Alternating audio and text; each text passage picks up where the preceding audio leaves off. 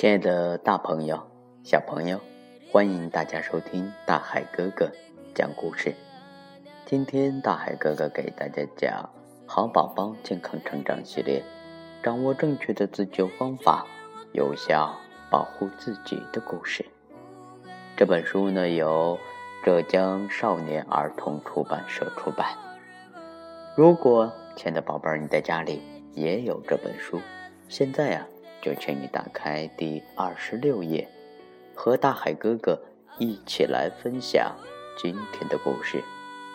躲进衣柜出不来，要呼救。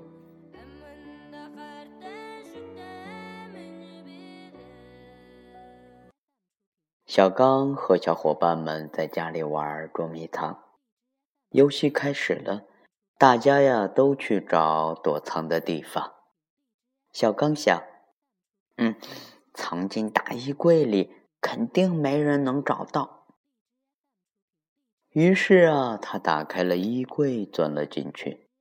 过了很久，也没有小伙伴来找他。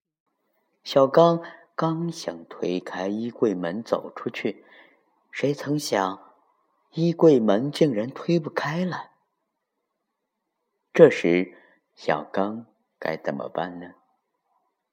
小朋友，如果遇到小刚那种情况的话，可以用下面的办法自救。让我们一起来听听大海哥哥的建议。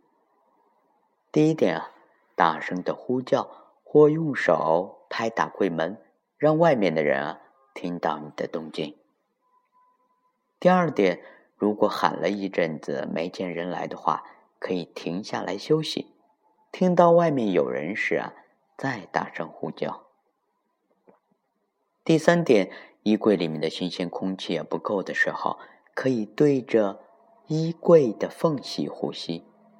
最后啊，大海哥哥要告诉大家，千万别撞，或者去踢衣柜的门，以免衣柜听到使自己受伤。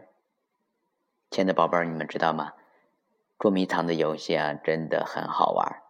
但是宝宝们千万不要藏在柜子、冰箱等嗯不透气的地方，以防止出现窒息的危险。亲爱的宝贝儿，嗯，如果我们在家自己吃饭噎住了，要怎么办呢？当我们和家人走散了的时候，又应该怎样去保护自己？生活中呢，我们总会遇到各种各样的意外，在没有爸爸妈妈保护的情况下，我们的孩子们要学会自救，设法避免悲剧的发生。亲爱的宝贝儿，一起来听听大海哥哥讲故事，学习一些自救的本领吧。只有了解了更多的自救方法，才能沉着应对各种危险，成功的自救。好了，亲爱的大朋友、小朋友，我是大海哥哥，感谢您的收听和转发。今天呢，我就和大家分享到这里，我们明天见。